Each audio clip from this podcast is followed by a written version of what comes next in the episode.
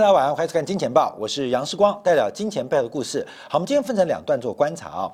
呃，第一个要关注的是在诶 q e 没有退场哦，在 Q1 的背景之下，为什么全球国债的利率会出现失控的变化？而且这次很特别。这个国债利率走高，国债价格大跌，特别是在发达国家。那不管是公司债市场或是乐色债市场，目前反应的波动不像国债市场那么恐慌。所以我们在后半段要特别要跟大家讲一个核心的一个故事跟一个商品，就是美国啊抗通货膨胀的债券 TIPS。它的发行量不足，使得这一次啊出现了一个债券疯狂砍杀的熊市背景。到底什么是 TIPS？什么是这个抗通膨债券？为什么美国发行量不足，意外导致整个债券市场的泡沫崩溃？我们在后半段来做个解读。那第一阶段啊，我们先观察的是包括台积电跟中芯的最新发展。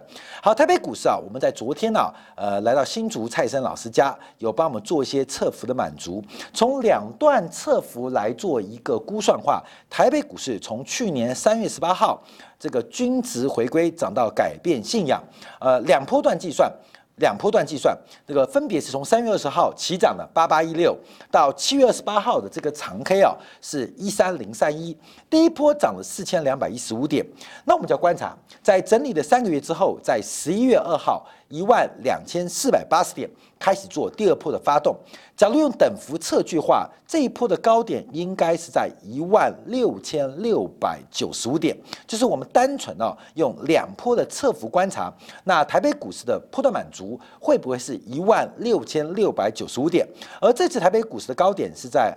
二月二十二号的一万六千五百七十九点，所以从简单的技术分析来做一个关注的话，那是不是已经来到了一个测幅满足的过程？而现在特别留意的是，台北股市啊，在二月。过完年之后，进行了为期七天的震荡，随后出现跳空的向下，呈现了一个倒状向下反转的启动点。那最关键的就是在台积电，因为台积电的股价在今天啊，基本上已经要回撤今年年初的一个起涨点的位置。所以到底发生什么事情？我们第一个先看到的是对手中芯国际。在今天新闻很大，就是中芯国际跟 ASML 签订了十二亿美金的一个订购呃订单的一个协议啊，而这个订单协议从原来的二零二零十二月三十一号为止，延后到二零二一年的十二月三十一号。主要的原因是在过去这几天，中芯国际已经拿到了很多制成的美国许可函。那拿到这个许可函，代表外国厂家从设备。从材料甚至客户的下单都可以得到这个国际法律，特别是美国法律的认可。所以中芯国际跟 ASML 呃签订单的一个消息，激励了今天在中芯国际的股价的相对于表现，相对于。国际股市的起跌跟大跌啊，中芯国际这个利多基本上是有呃这个有意义性的。那大家就开始解读，那中芯国际呃部分或是大规模被松绑，会对于其他的竞争厂商有什么样的影响？因为这一次啊，全球包括了车用晶片的缺货潮，都跟中芯国际被制裁可能性有关。大量的这个中芯国际的产能，因为制裁的风险，使得很多客户转单。到了其他国家，包括了台湾地区。那中芯国际一旦啊已经得到了许可函之后，这个全球晶片的呃缺货潮是不是得到部分的和缓？这是第一个今天市场上所做的一个关注跟观察。那另外一个更重要的是三月一号，美国的人工智慧国家安全委员会 NSCAI 啊，这个经过两年的调查，其中花了一个章节。来点名台湾的半导体跟台积电，也就是台积电的发展，目前来讲，对于美国已经产生了非常致命而重大的威胁。那这个人工智慧国家安全委员会是二零一八年八月成立啊。那目前的执行长啊，目前的负责人是 Google 前执行长施密特。那进行了长达两年，对于美国有关于人工智能的。这个相关的研究，还有战略的安排，在三月一号正式提出这个报告。整份报告高达了七百五十六页，那主要是以人工智能时代保卫美国，还有赢得科技竞争两大部分来做出了一个对国会的一个报告，就国会要求啊，给国会的报告。那特别啊提到了人工智慧发展目前对美国国安的冲击跟影响，除了警告。中国在人工智能、人工智能的研发取得惊人的成果，美国必须要加紧跟上。另外，更警告美国的半导体产业对台湾的依赖已经形成了美国的战略弱点，已经形成了美国的战略点。所以，如何摆脱对台湾半导体的依赖，这是这一篇报告当中其中的一个重点，花了专章来细谈仰赖。台湾半导体产业的不当，主席施密特更别更特别提到，对于台湾的依赖，使得美国失去了在微电子学尖端科技的领先地位。那副主席沃克更表达，对台湾的依赖非常危险，因为台湾是中国的一省，而武力统一的风险会使得中美的科技差距出现重大的。转变可能好，我们看到这个在美国的 AI 管委员会啊，特别提到不能再单压台积电。我们看这几天过去一段时时时间呢，这个外资对于台积电的抛售潮越来越大，越来越重，并不是因为台积电的产能啊这个供过于求，也不是报价松动，而是从长期观察台积电的发展，它踩到了一个最大的核心，它最大的对手不是英特尔。也不是三星，更不是中国的中兴。台积电现最大的对手是美国政府，美国政府，也就是台积电已经快要变成跟穆斯林一样的恐怖分子。在这一篇的文章当中，其实就多番的数落美国对于台湾半导体的依赖。这个恐怖分子，新的新时代的恐怖分子啊，不再是这个蒙面的。丢汽车炸弹的，而是在国际产业分工当中的台湾半导体的地位。所以这个报告一出笼之后，对于整个半导体的产业链产生非常大的一个冲击跟影响。我们看这篇报告啊，大概就第十三章节，专注于这个包括在台湾呢，在这个半导体的一个呃这个影响啊。那这篇开头提到，因为硬体对于人工智能有非常重要的一个影响，不管是 database 还是运算，还有技术非常重要。可是美国在半导体领域领先几十年之后，把百分之九十的生产外包给东南亚各国，所以美国只要持续依赖外国的产能的话，将会使得美国的供应链暴露在外国的决策风险跟。自然灾害之下，所以我们今天啊要特别提到什么叫自然灾害啊？这个国外的政府决策，第一个这个就提到了东南亚啊、东亚啊，讲的就是台湾啊，这个政治风险，另外是自然风险。所以今天我们后面要补充一段，大家可能不知道，在三月份，全球最大的半导体基地台湾即将面临一个史上最大的缺水风暴。我们将会引用最新在今天为止的台湾经济部当局啊所公布的各地区水库的水位，另外还有台湾的气象单位所对于台湾三四月份的降雨量预估。全球最大的半导体基地，也是全球 ICT 产业的一个核心，台湾将会在现在将会在现在开始出现一波新的缺水风暴。好，那缺水风暴我们都会提到。这个报告指出啊，美国应该透过以下的手段，重新夺回美国在半导体领域的霸权，包括了补贴、包括了减税等等的方向，来支持半导体产业的发展。那它的目标是要领先中国在半导体发展中至少两个世代，两个世代啊，这个很重要。但各位，我跟大家报告。其实啊，这个像什么胡正大啊这些人啊，你像这个呃呃台积电的有些这个呃高手啊，我们看到包括跳槽到中心的，其实啊这些都是天才啊。其实天才并不是后天能够培养的啊，这我们都知道，天才后天是培养不出来，尤其是在数理方面啊，这个数学又是所有科学的基础，数学天才出现基本上是几率分配的结果。非洲也有天才。可是可能没有被发掘，也没有机力机机会接受过良好的教育跟培训，所以可能很多非洲的天才被隐没在乡村跟田野之中。那事实上，在一个良好的环境跟教育的培养之下，很多的天才得到应该有的培训，他可以发挥所长。所以在现代的竞当中，天才仍然是一个几率分配的产物。这个几率分配，我们就要看母体了。你的母体有多大，按照几率的发展，就出现多少个天才。所以人口的绝对数量是决定天才数量最重要的因素之一。只有人口数量的优势。才会有天才产出的可能。那中间呃杠杆包括了教育啊，包括了环境跟创新的可能，这会影响。所以印度人口数量具有绝对的优势，所以印度天才不少。只是印度很多天才到美国打工或在全球打工，包括在台湾的半导业界有不少这个印度籍的这个工程师。所以绝对人口数量是一个绝对的关键。那现代的资讯跟知识，光是大家看 YouTube，你看现在教股票的千千百百个节目，现在知识很廉价，资讯基本上呃不经过解读也很轻松，所以我们看到美国有没有巨大的人口数量的优势来培训天才？天才的数量很复杂啊，各位，我们讲中国的天才，中国教育现在全球最多的毕业生就是中国的大学毕业生嘛，全世界最多的理工科技毕业生也来自于中国。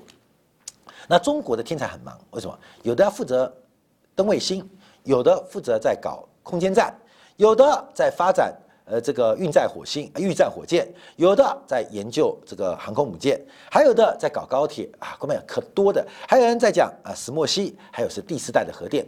所以中国天才很忙，你知道吗？所以中国的多角度的发展也是呃这个呃可能是分散的过程。美国之所以那么强，因为美国所有天才啊都在 Google 啊，在苹果啊，在 Intel 啊。这个一旦分散了，基本上美国能保持其他领域的优势，我们并不知道哦。光没有没有办法，一个大国啊要维持多重优势是有可能的，但要维持更多型、更多重的优势是不太可能的，是。不太可能。你像台湾嘛，这个过去台湾的石化或制钢，其实在新兴工业国家算有一定的水准。可随着台湾高科技发展，特别是半导体发展，所有最好的材料、物理、数学家都进入半导体领域，使得台湾很多的产业基本上就慢慢滞后在国际的其他的竞争脚步之下。这没有办法，因为台湾的人口毕竟。呃，不是那么多，所以能不能集中搞大事，这是一个很重要的过程。那美国要分散，那我们可以持续观，因为美国也要搞大事哦。呃，高铁也要干呐，呃呃，回收火箭也要人啊，到处都要搞大事。那美国分散了它的这个人才的分布，会有什么结果？这是个长期的影响。可是我们特别观察哦，这个包括了副主席啊，这个啊，这个副主席国防部长啊，美国前副副长沃克，他提到，美国只差一百一十英里。要从全球科技的领先两代变成落后两代。美国从全球，尤其是半导体科技，从领先两代变成落后两代。为什么是一百一十英里？为什么是一百一十英里？不是时间呢？啊，一百一十个月啊，一百一十天，而是一百一十英里。因为一百一十英里是大陆跟台湾的距离。这个前国防部长沃克也是这次这个 AI 呃这个国安委员会的副主席，联合副主席啊，他提到，因为台湾啊，台湾基本上迟早啊，他们也讲迟早，台湾啊这个跟大陆的关系会使得美国的国家的竞争力有非常大的隐患啊，非常大的隐患。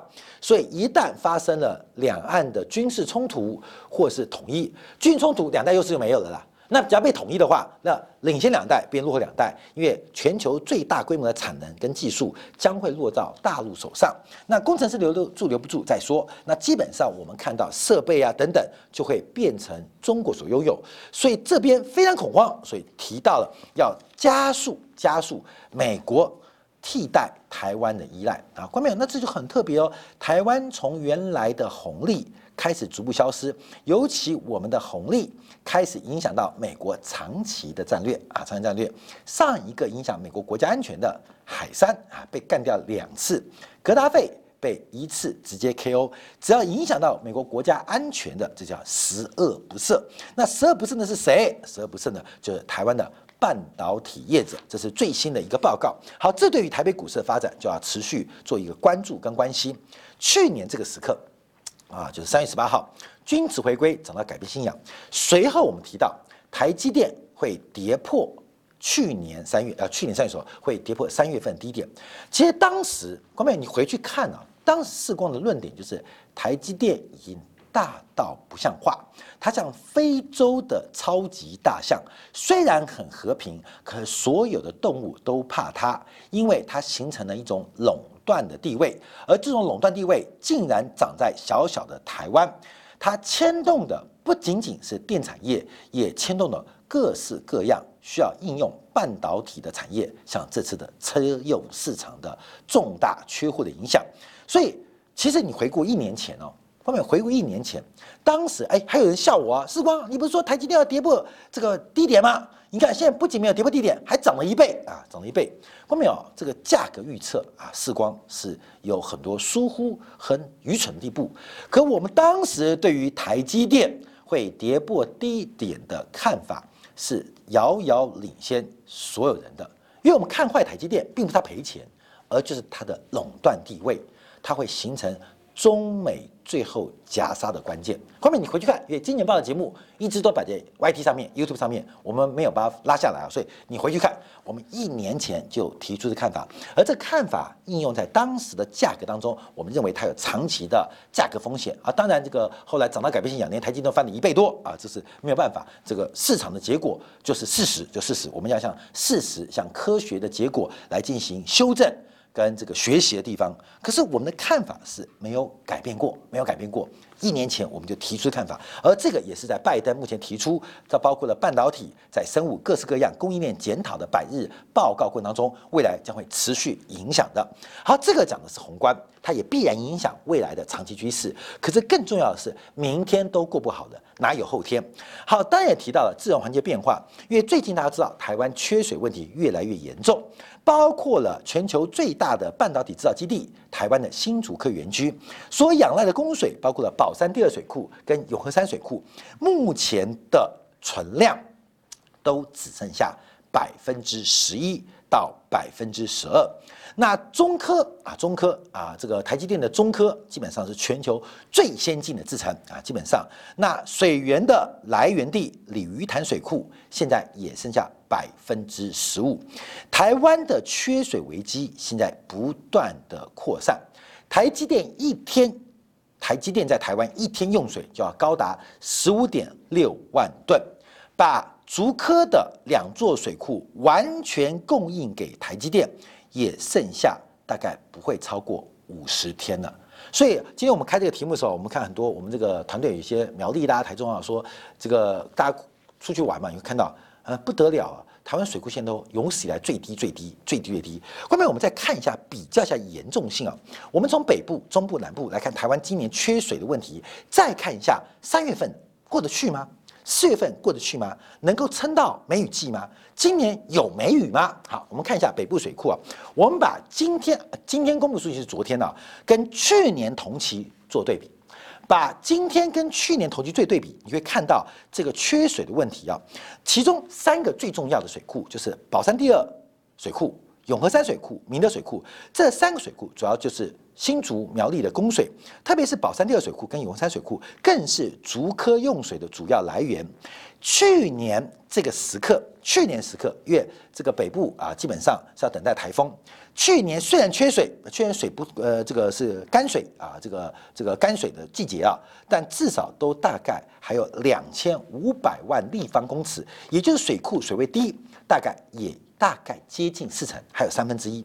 今年，观众注意哦，我们把宝山第二水库跟永和山水加起来，去年两个水库加起来是两千四百万立方公尺，到今天公布最新数据，合计不到八百万立方公尺，也就是今年的水位跟去年同期仅仅剩下三分之一。它不仅是干季，而且水库见底的味道。跟迹象越来越明显。好，下面，我们再看中部水库啊，这个中部水库现在缺水问题也非常非常严重。第一个是鲤鱼潭水库，这是供应大台中地区最重要的来源。去年这时候，这个水库还有一半还有一半，还有五千多万立方公尺啊，啊五千多万立方公尺，到昨天为止剩下了一千多万立方公尺，只有去年的三分之一不到。这个水库蓄水量事实上已经见底了，所以上礼拜鲤鱼潭水库开始要减缓供水，为什么？越撑不下去。不要说工业用水，连老百姓要喝的水都没有了。农业已经休耕了，今年台湾有非常地多的地区。做了两期休耕，因为台湾的地方好嘛，一年是三座，但今年已经是两期休耕了，很多地区已经两期休耕了。